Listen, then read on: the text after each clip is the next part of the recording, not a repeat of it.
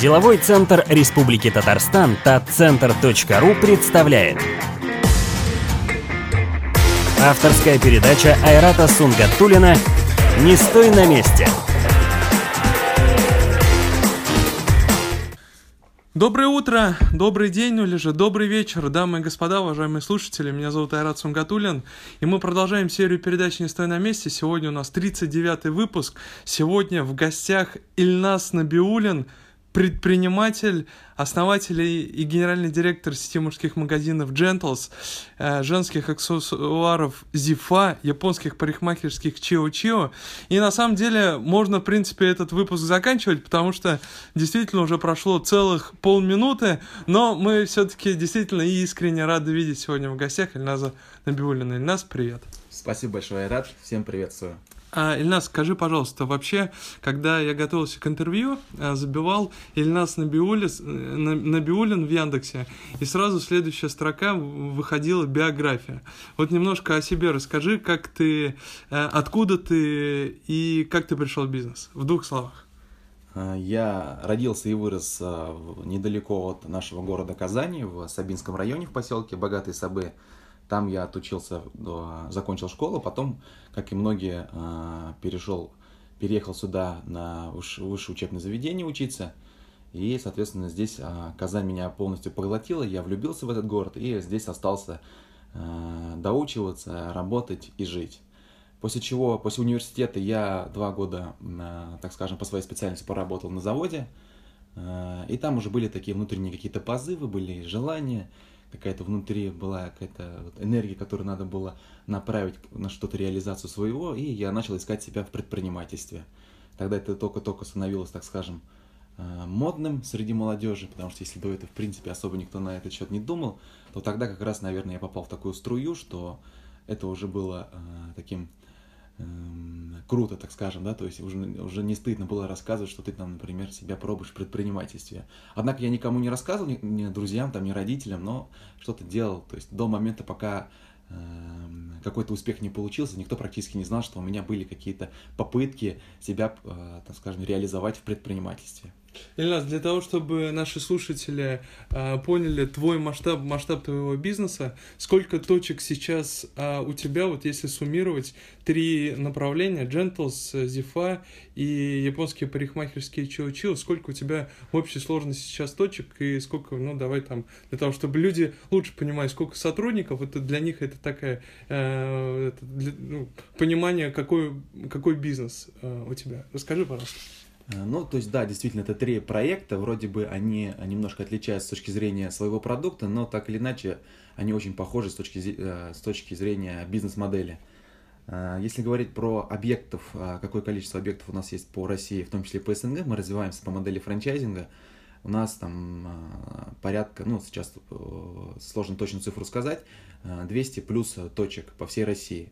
Если говорить про сотрудников, если смотреть всех сотрудников, которые как бы так или иначе задействованы в работе на, на наших даже франчайзинговых точках, то я думаю, это очень много, даже сложно сейчас посчитать. Но э, я больше люблю читать э, именно тех сотрудников, которые работают со мной в моей mm-hmm. команде, так скажем, в управляющей команде, то это на три э, проекта порядка 60 человек. Mm-hmm. Это те ребята, с которыми мы э, каждый день что-то пробуем, делаем, у нас получается, у нас не получается, но так или иначе мы пытаемся и, э, так скажем, искренне этого хотим повлиять на тот сегмент, в котором мы работаем. Если говорить про количество точек, сколько в день вы примерно открываетесь, есть ли у вас какая-то динамика открытий? Все-таки вот, например, проект Чио Чио, совсем новый проект, насколько я знаю.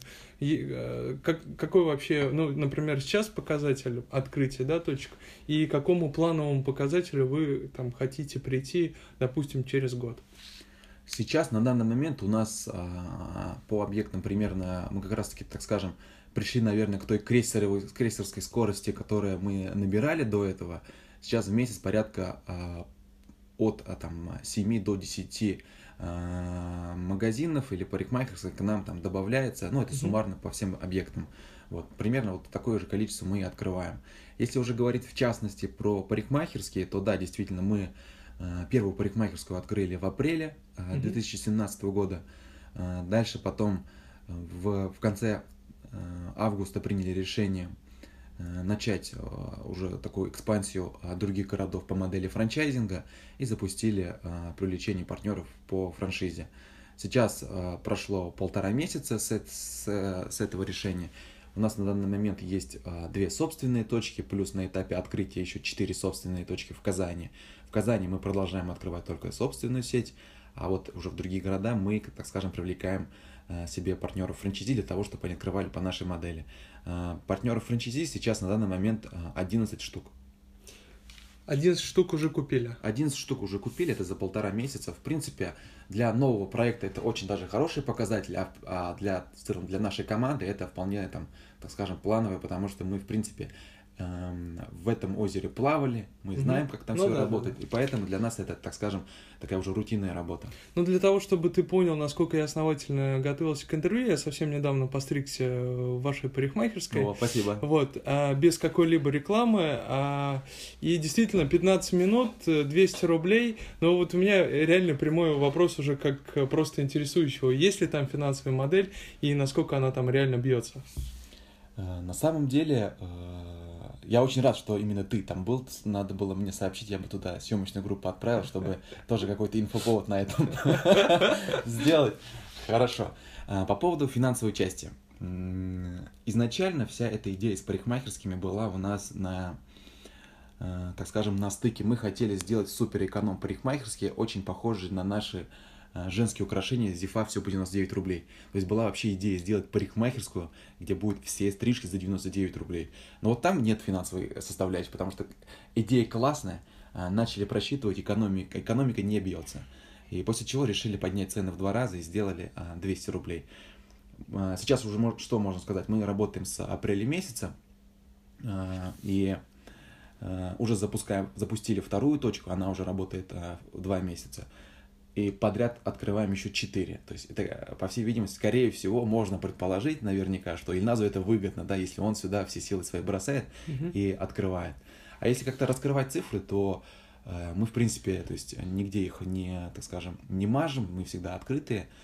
Э, сейчас это тоже, кстати, на самом деле становится неким э, обыденным явлением, что предприниматели на самом деле не скрываются, в принципе, они откры- работают в открытую. У нас по, первая наша точка сейчас вышла на цифру 75 тысяч рублей именно уже чистой прибыли после всех уплат налогов, зарплат, а, аренды и так далее. Это, это такая а, хорошая цифра, она не пиковая, но она, а, так скажем, опережающая наши, наши планы. То есть у нас был примерно составлен там определенный график, как мы будем двигаться по нашим гипотезам, по э, нашим прогнозам мы этот график, так скажем, перевыполняем даже, потому что, в принципе, что мы заметили, а, людям концепция понравилась. Люди а, действительно оценили, а, так скажем, преимущество, которое мы им хотели отдельно выделить, то, что это быстро и дешево, да, и это сейчас, наверное, именно то, что они хотят получить в целом у любой сферы, то есть у любого предпринимателя. Ну, это, по сути, вот э, та парикмахерская, ну, вот, да, э, не к тому, то, что я там подвязываюсь э, к услугам, а именно по стоимости. То есть это такая вот парикмахерская из далеких 90-х, где ты можешь спуститься на первый этаж, просто постричься, но, да, запятая, ты получаешь понятный сервис, ты получаешь э, понятно, значит, э, э, там стерильность, да, вот чистоту, понятный, не знаю, сервис, вот там экран мне на самом деле очень интересная история понравилась, но без каких-либо там рекламных историй, а, но действительно, когда ты поворачиваешься, для, в России, вот мое мнение, в России даже можно э, сильно не приусердствовать, просто повернуться клиенту лицом,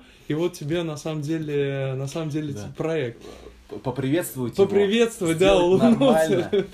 Основное мое кредо было, кстати, в принципе, когда я все это начинал, ну, условно, а, делай нормально, и нормально получится, да, да? то есть, не, то есть я никогда, не, то есть не каких-то там сверх а, амбициозных а, моментов, там, связанных с тем, чтобы перевернуть весь рынок, там, не знаю, придумать второй Facebook себе не ставил. Задача была простая, ты все правильно говоришь в том, что в России достаточно сделать на самом деле сейчас, э, так скажем, средний плюс уровень, и это уже клиентура оценит, потому что так или иначе у нас есть определенный дефицит, он как раз таки наверняка остался из ну, от 90-х, да, то что именно вот в эконом-сегменте Это, то есть в средне, среднем, в средний плюс, а в премиум сегменте с этим уже на самом деле все хорошо. То есть там действительно люди заморачиваются, они стараются, все допиливают, все делают красиво и качественно, но вот в эконом-сегменте все про это забыли. И практически, да, эконом-сегмент сейчас из себя представляет, это те э, заведения, которые, ну, форматом из вот прошлого, так скажем, да. Да. И мы постарались их состыковать. Мы берем э, модные, красивые, поп- там, не знаю, современные какие-то э, трендовые заведения, берем вот старый формат и состыковываем. Мгм. По сути, мы какие-то здесь, вот действительно, если сесть в нашу парикмахерские, парикмахерские и, так, так сказать, взглядом там вот так вот провести, да, вдоль периметра, везде можно заметить какие-то интересные фишки, но эти фишки, ну, так скажем, они не придуманы именно под эту парикмахерскую. Они сейчас есть у каждого, да, но они используются не в парикмахерской, а в другом месте. Мы же их вот собирали, собирали, собирали. То есть, в принципе, это, наверное, и есть, так скажем, эм, совмещать несовмещ... ну, несовместимые Да-да-да. какие-то вещи и тем самым выделяться на рынке, и клиент тебя будет выбирать. Интересно, вот на самом деле, не думал ли ты поставить Xbox на перед экранами, потому что мне все время хотелось тыкнуть в этот экран. Оказывается, там э, хитрая схема, нужно открыть, значит, э, компьютером э, менеджеры управляют. Но вот мне почему-то все время хотелось как-то туда сенсорно так. Да. По поводу интерактивности с этим экраном, это действительно, эм, так скажем, Вот обратная связь, кстати. Это обратная связь, и она, так скажем, не первая от тебя. То есть у нас уже предлагали что-то подобное. Мы над этим думаем, но а, про Xbox, Xbox это сразу нет, потому что это связано с тем, что как только клиент берет тебя в руки а, пульт, джойстик, да, то ты этого клиента теряешь, он уже на самом деле не в парикмахерской, он в игре, да, Да, то есть да, он в да. этой а, процедуре, и его будет затягивать, и уже уходит а, момент, связанный со скоростью. Ну, то есть, условно, ты представь ситуацию, ты там только-только что-то начал делать, стрижка закончилась, а мы тебя вынуждены будем оборвать на твои эмоции. Но он только э, этот запустит Mortal Kombat, там одну да. проиграет, и его уже попросят. Да он даже проиграть не успеет, может быть, да, там, условно. И мы на его таком, так скажем, эмоциональном подъеме его будем вынуждены оборвать. И в итоге негатив немножко на нас будет. Поэтому не совсем тот формат, а вот какие-то кратковременный интерактивный момент, это, конечно, было бы действительно хорошо. То есть там действительно какой-то, например, сделать а, сенсорный экран, где он там, не знаю, кроссворд будет разгадывать, или какие-то вот такие штучки решать. Но, в принципе, это реализовано. Ну, это реализовано, ты немножко, Айрат, вырос с этого возраста, это реализовано для детей, которые Мгм. неусидчивые. Мгм. Что это из себя представляет? Ну, в принципе, я тоже не усечу. Надо было на входе это сказать, я думаю, тебе бы Есть поставили дет- другая, да, игрушка? де- де- детский стульчик, там преподносит специальный ам, э, планшет, iPad, где у нас уже загружены популярные детские игры. Мгм. То есть основная проблема детских стрижек это то, что а, вот я там очень много, так скажем, долгое время ам, советовался у всяких там а, э, мастеров, управляющих или владельцев парикмахерских, они мне все говорили, детей на самом деле стричь это то же самое, что и стричь взрослых. Просто в данном случае голова у тебя постоянно куда туда-сюда ходит. Надо сделать так, чтобы голова была спокойной. Так вот, а что мы видим э, сейчас? Если достаточно ребенку дать смартфон, iPad, включить там YouTube или э, там другое что-нибудь, все, мы его потеряли, он туда ушел. И он спокойно с этим может сидеть там часами. Мы решили этим два момента тоже состыковать. А, Мы поставили там такой держатель для планшета. Ребенок садится, к нему э, так вот преподносит прям планшет на расстоянии вытянутой руки, чтобы он мог уже там сидеть играть. Ему одевается специально его, его фартук, где у него одна рука свободная. Он сидит и одной рукой играет свою любимую игру. Либо он там Angry Birds пуляет, либо он там еще какие-то там циферки, да. Ну, то есть он в этой игре, и он спокоен, и у мастера есть, словно, э, его вот запас времени, там 15-20 минут для того, чтобы ребенка быстренько сделать качественную стрижку, и что ребенок даже не поймет, что в данный момент, там, так скажем, воспользовались его слабым местом, что он уходит в, в планшет. Ильнас, ну вот про технологии понятно, да? Давай мы с тобой э, про цифры поговорим. Сколько все-таки, например, стоит... Ну, во-первых, сколько ты вложил в этот проект? Потому что всем э, слушателям 100% будет интересно услышать эту цифру. А сколько стоит открытие одной точки? Сколько ты уже вложил вот в все, во все 7-8 точек, да, про, про которые ты говоришь, открыли в Москве? И а, сколько в целом для франчайзи стоит открытие новой точки? Ну, допустим, у нас слушают э, на Та-центре, например, в набережных Челнах, да, к примеру, или в других где-то, в других городах. Вот, вот, вот поделись этими цифрами.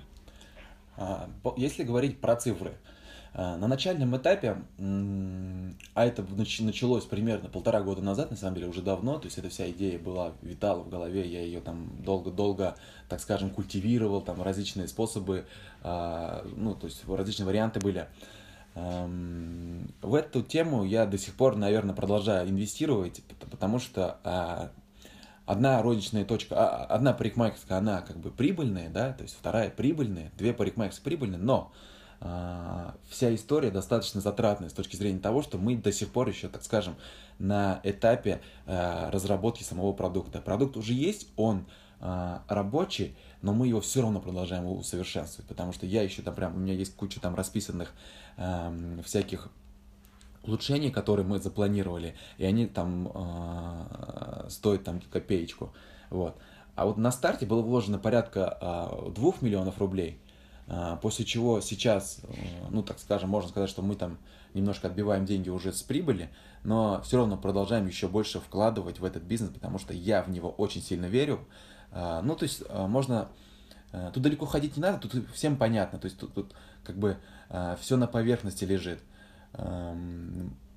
это бизнес, который не зависит от кризиса. Точнее, наоборот, он в кризис растет. Все люди начинают в моменты, когда надо экономить, они начинают переходить с дорогого сегмента в дешевый. Угу. Так вот, а, дешевле, чем у нас стричься, это, наверное, только дома стричься. Я еще могу такую штуку открыть, что на самом деле дома стричься будет дороже, чем у нас. Потому что вы должны купить машинку, вы должны его обслуживать, а, там, не знаю, и так далее, да? Вот.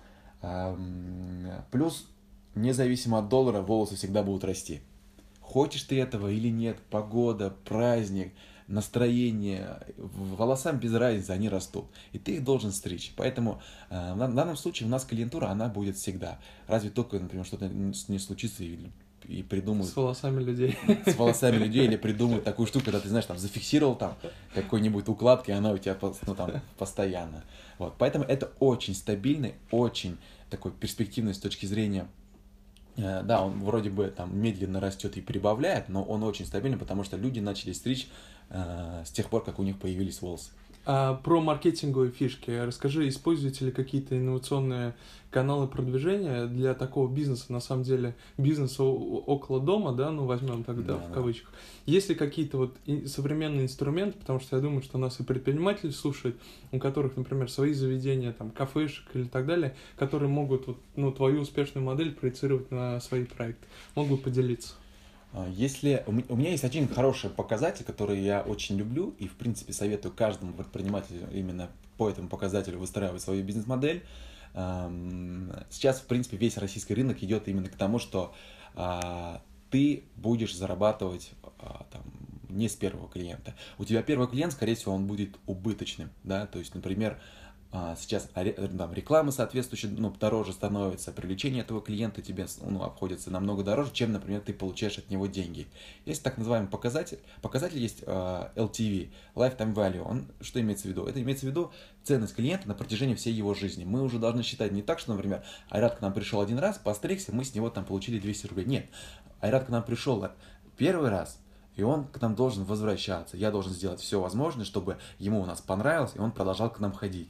И так, например, условно там до э, возраста там такого уже преклонного, когда у него уже и дети, и внуки еще будут ходить, уже некая семейная, семейная штука, да, получается. Поэтому я каждого клиента должен рассматривать, что он как минимум нам будет ходить, например, 5 лет. И вот умножьте там условно 5 лет на 12 месяцев, если мы будем говорить о том, что один клиент стрижется примерно раз в месяц, да, если про мужчин говорить, это сколько там, 60 месяцев, и 60 умножьте на 200 рублей. То есть это вот уже совсем другая цифра. И каждого клиента ты не смотришь на него как, ну подумай сейчас, если ему не понравится, мне там 200 рублей он не заплатит. Нет.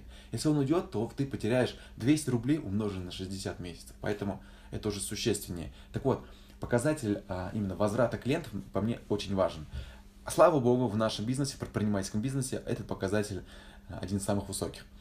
Эм, если говорить про бижутерию, то у нас он э, в районе там 25-40, зависит от мужская тема или женская тема, то в парикмахерском деле это достигает там 70-80%. О чем это говорит? Эм, вот, допустим, если вы сейчас придете в парикмахерскую, вы там, вас там постригли, вас там это как бы то, что вы получили, устроило по качеству, по цене, э, там персонал, в принципе, приветлив был, и, в принципе, обстановка вам понравилась, да, то каков шанс, что вы вернетесь? Ну да, высокая вероятность. Да, конечно. очень высокая вероятность, что вы туда вернетесь. Так вот, получается, моя задача как предпринимателя сделать так, чтобы ко мне пришли хотя бы один раз. И, то есть Да, это с- правда. сдел- сделать так, а вот чтобы... как ты делаешь это, что пришли первый раз? Мы живем а, в нашей любимой России, где мы очень любим, а, где очень много эконом-сегмента, и мы здесь очень любим а, такое слово, которое называется халява. Так. И о чем мы говорим? Я всегда, когда сидел, до, тогда, тогда еще я не думал про парикмахерский на самом деле заниматься. Я сижу у своего мастера, который меня стрижет. В принципе, там стрижка стоила тысячу рублей, да, то есть в пять раз даже дороже. Я у него спрашиваю, слушай, говорю, а почему ты не делаешь э, ну, бесплатную стрижку? У тебя же и так постоянно люди приходят, они возвращаются, потому что действительно круто, например, да, он там стрижет. Я говорю, тебе когда при- придут, ты крутой мастер, что тебе постоянно возвращаться будет. Почему бесплатно не сделаешь? Ну, то есть ему как-то вот это, как я не помню уже, какими доводами он от меня отнекивался, но почему-то он так и не делал. А в нашем сегменте, а, там был, по-моему, такой основной довод, то что тогда будут приходить в основном халявщики, которые возвращаться не будут. А в нашем сегменте, в сегменте эконома, те, кто любят вот так- такие акционные моменты, их очень много. И, в принципе, это и есть наш сегмент. Мгм. Так вот, нам достаточно сделать акцию эм, стрижка бесплатно, и мы тем самым быстренько добиваемся того, что именно наша целевая аудитория будет приходить в наши парикмахерские в эконом-сегменте, да, а, получит свою ну, услугу, а, получит а, хорошую стрижку быстро, хорошая атмосфера, обстановка, да, и в принципе их это устраивает. Ну, в принципе, вот есть такая, насколько вот из твоего инстаграма я видел или из э, профильного аккаунта, а, о том, то, что там, например, в субботу бесплатная стрижка до 12, и, в принципе, ну, клиенту вы даете попробовать, как это, как это работает, да? То есть да, такой как я сказал, инстаграм. задача, чтобы сделать так, чтобы он первый раз пришел. И мы поэтому этой а, акцией а, в основном а, пользуемся тогда, когда, например, открываемся только. То Так. есть мы, например, открываемся сейчас, а, например, не знаю, там на квартале, да? Ага. У нас там до этого не было. Нельзя говорить, что мы, например, мы открылись в Казани, мы работаем на всю Казань. Ни в коем случае. Мы работаем, так скажем, в рамках там одного километра Советского радиуса. района. Да, да, одного маленького там райончика, потому что э, слишком много народа живет, и мы не успе- успеем всех обрабатывать, обработать. Так вот, мы открываемся, например, на, в- на квартале, э, новая для нас локация, э, мы только там открылись, наша задача сделать так, чтобы весь район о нас узнал. Как нам это сделать? Мы берем флайеры, мы берем э, рекламу, то есть, слава богу, сейчас в интернете можно достраивать достаточно точную геолокацию, что ты можешь прям даже вплоть до улицы обозначать, где именно твоя реклама должна как бы показываться. Вот, и мы всем говорим, бесплатная стрижка э, в новой парикмахерской Чио-Чио, приходите, э, там, познакомьтесь с нами. И люди приходят, там, дают флаер, и за, ну, как бы, в обмен на флаер получают бесплатную стрижку, показывают свой репост, получают бесплатную стрижку. И в момент открытия у нас очень большой, так скажем, идет трафик новых клиентов. Огромное количество новых клиентов пришли, что мы получили? Они нас увидели, они с нами познакомились, э, мы получили э, их э, контактные данные в, базу себе, для того, чтобы потом уже примерно анализировать и с этим работать. А, а вот на следующий месяц, когда у них уже, так скажем, придет снова тот период, когда надо обновить свою стрижку, они уже будут вспоминать, куда бы мне пойти, и будут вспоминать, где они были до этого, и вспомнят нас. И Если мы тогда их устроили, то, как я говорил, процентов 70 и 80 э, процент возврата клиентов, они к нам вернутся. Ну да, вот я, нап- например, слышал у э, моих друзей, которые занимаются настройкой э, рекламы в социальных сетях, сейчас даже Инстаграм позволяет, например, по геолокации, вот, например, там, Пушкина 17, да, допустим, кафе. и Да-да-да. вот прям вот берешь там, например, геолокацию там километр или два, и, например, там бизнес-центры и так далее, кто потенциально может, например, в эту кафешку прийти покушать, ты, в принципе, можешь на них таргетироваться, да, кто там когда-то выкладывал а, пост, вот, ну, то есть настолько сейчас просто берешь, вырезаешь кусочек э, из э, э, тот, который из карты, да, который Да. тебе нужен, ты просто на них конкретно бьешь. Интересно, а вот у Тинькова, э, Тинькова бюджет, рекламный бюджет 4 миллиарда. У тебя какой бюджет рекламы?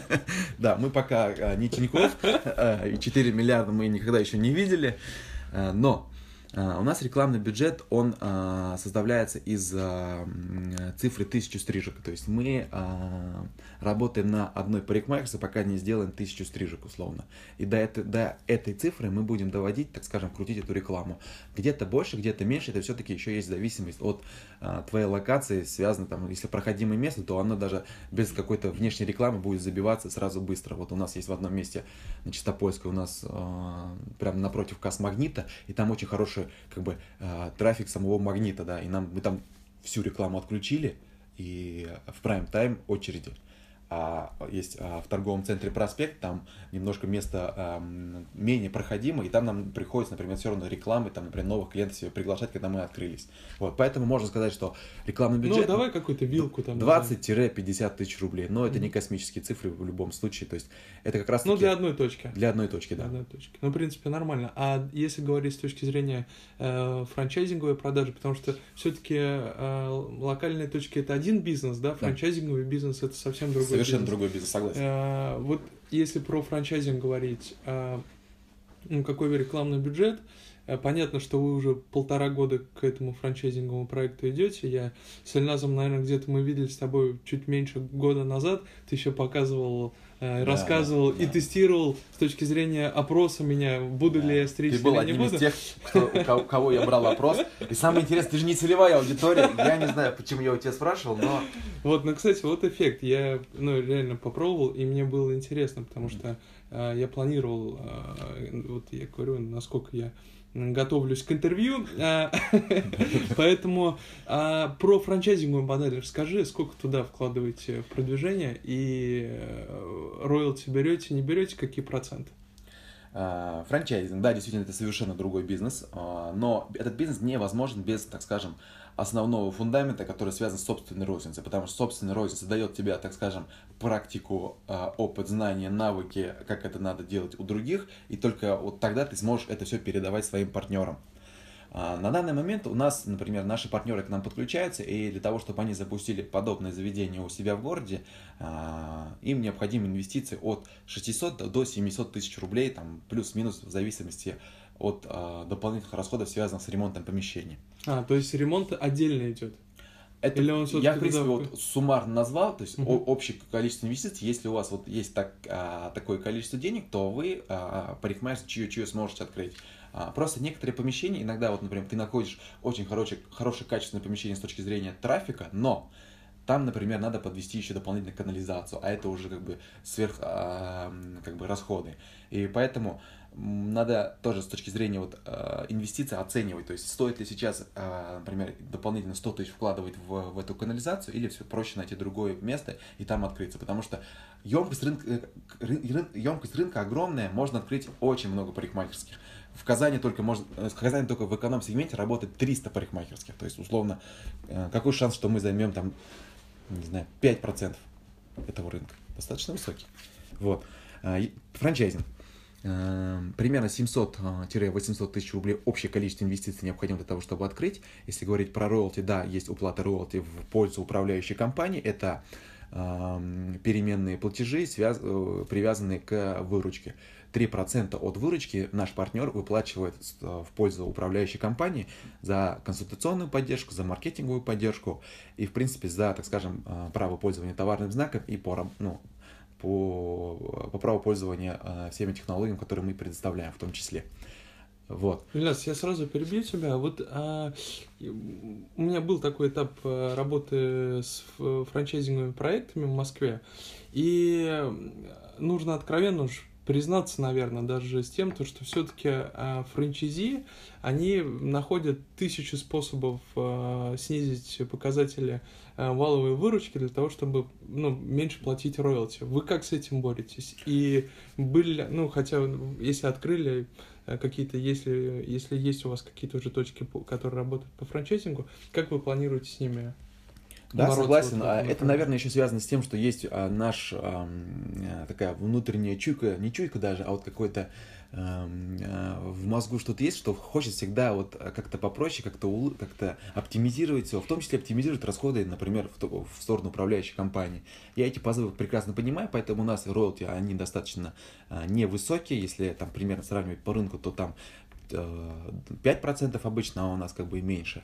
И у нас есть э, привязка к нашему терминалу, то есть, как ты заметил, у нас оплата идет через терминал, и все платежи должны проходить через терминал. И получается, что в любом... А, а этот терминал привязан к нашей операционной системе, к, нашему, э, к нашей ERP, и получается, каждый, э, каждую транзакцию мы видим, мы можем ее отслеживать, и тем самым будет, ну, можно следить за тем, чтобы вся эта система э, работала. Но в любом случае без, так скажем, э, внутреннего э, такого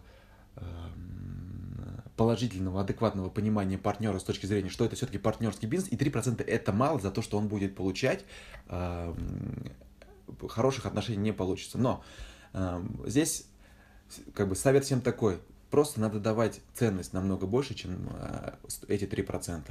Надо сделать так, чтобы наш партнер, в конце концов, когда, например, каждый раз делал перевод, думал, и, блин, я там за этот месяц получил вот столько, столько, столько всего, и за это плачу всего лишь 3%.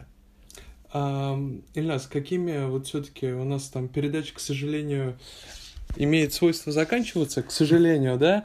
А в конце я всегда спрашиваю предпринимателей, какими все-таки качествами должен обладать предприниматель, человек, который, может быть, э, работает сейчас на, а, на дядю, но который все-таки в душе хочет запустить какой-то проект свой предпринимательский, какими он должен качествами обладать прежде всего в России?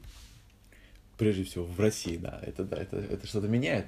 А, самое главное качество это, ну, наверное, настойчивость. Э, настойчивость во всем, потому что можно быть там пяти пять во лбу, да, очень умным профессором, там, кандидатом наук, но если вы не будете постоянно пробовать что-то делать, у вас не получится, да, или можно родиться гением, да, и, но при этом а, так и не реализовать свой потенциал. Поэтому я бы, конечно, вот прям жирно выделил а, слово настойчивость. Я бы не сказал, что, например, я какой-то гений, или я там всю жизнь мечтал, а, не знаю, там, а, быть парикмахером или продавать бижутерию. Ни в коем случае. То есть у меня просто была настойчивость, я хотел вот какую-то свою энергию реализовать.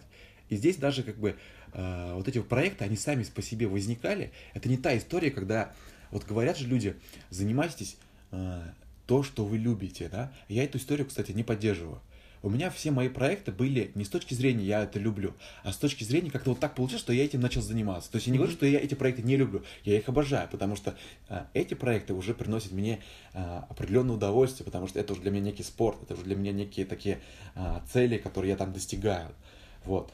Но э, когда сейчас, например, там начинающие предприниматели тоже приходят ко мне, спрашивают, вот, где себя попробовать, э, я просто обычно говорю, ну то есть именно в какой нише себя, себя пробовать и где начинать э, предпринимательское дело. Я всем обычно говорю обратную историю, когда во многих умных книгах советуют делайте, делайте, находите то, что вам нравится, а я говорю наоборот, делайте все подряд. А, мы находимся у Ильназа в офисе. Я вот вижу у тебя достаточно большое количество книг. А, какие бы книги ты порекомендовал почитать э, ребятам, нашим слушателям? Но если говорить, так скажем, про слушателей, которые только-только хотят себя э, попробовать в предпринимательстве, то обязательно это э, начинать надо с э, таких авторов, как Стивен Кови, Роберт Киясаки и, наверное, Брайан Трейси, да, это такие, которые э, именно на начальном пути, они как раз вот правильно фундамент закладывают, и уже Наполеон Хилл еще, кстати, забыл, правильно фундамент закладывают, а потом уже ты будешь сам определять, какие именно книги читать.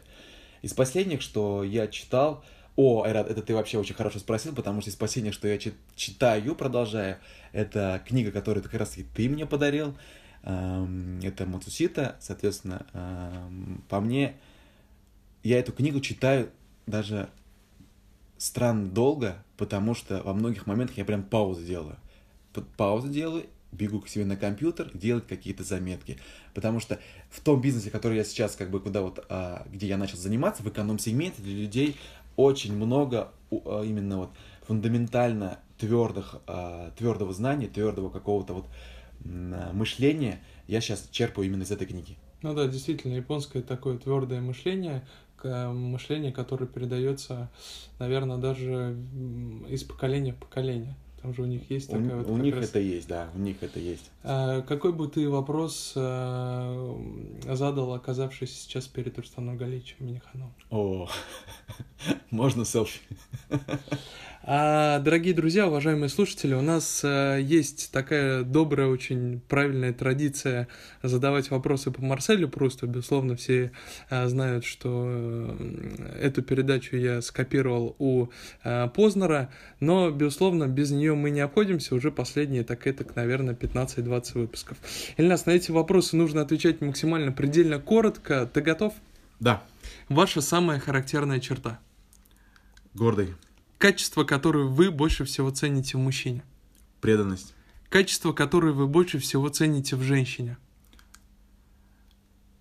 Преданность. Что вы больше всего цените в ваших друзьях? Чувство юмора. Что является вашим главным недостатком? Много говорю. Какое ваше любимое занятие? Эм, читать. Какова ваша мечта о счастье? Любимое дело. Много персонала. Реализация своих планов. Что вы считаете самым большим несчастьем? Не реализовать свой потенциал. Каким вы хотели бы быть? Полезным. В какой стране вам хотелось бы жить? В России. Ваш любимый цвет? Желтый. Ваш любимый цветок? Роза. Ваши любимые писатели? Вот это да. Эм, Стивен Кови. С точки зрения именно вот книги. Любимый литературный герой? Если такой есть, конечно. Нету. Любимые художники? Нету. Любимые имена? Айрат. Что вы больше всего ненавидите?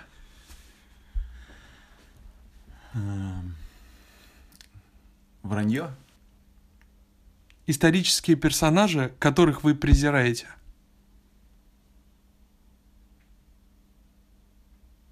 Да. Нету таких. Реформа, которую вы цените особо высоко в истории?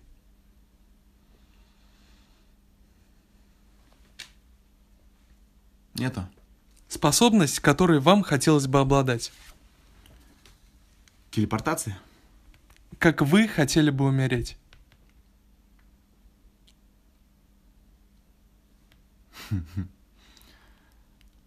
Не знаю. Ваше состояние духа в настоящий момент? Растерян. А оказавшись перед Богом, что вы ему скажете? Я смог реализоваться. Ваш девиз? Сделай нормально, нормально будет. Дорогие друзья, уважаемые слушатели, сегодня у нас э, был 39-й выпуск передачи «Не стой на месте». Сегодня в гостях был Ильнас Набиулин, предприниматель, основатель, генеральный директор сети мужских э, магазинов Gentles, женских аксессуаров Zifa, японских парикмахерских Чио Чио. Ильнас, спасибо тебе большое за время и за интервью. Спасибо большое, Рад. Было достаточно интересно и ново для меня. Дорогие друзья, уважаемые слушатели, с вами мы увидимся и услышимся ровно через один месяц. Всего доброго. Пока-пока.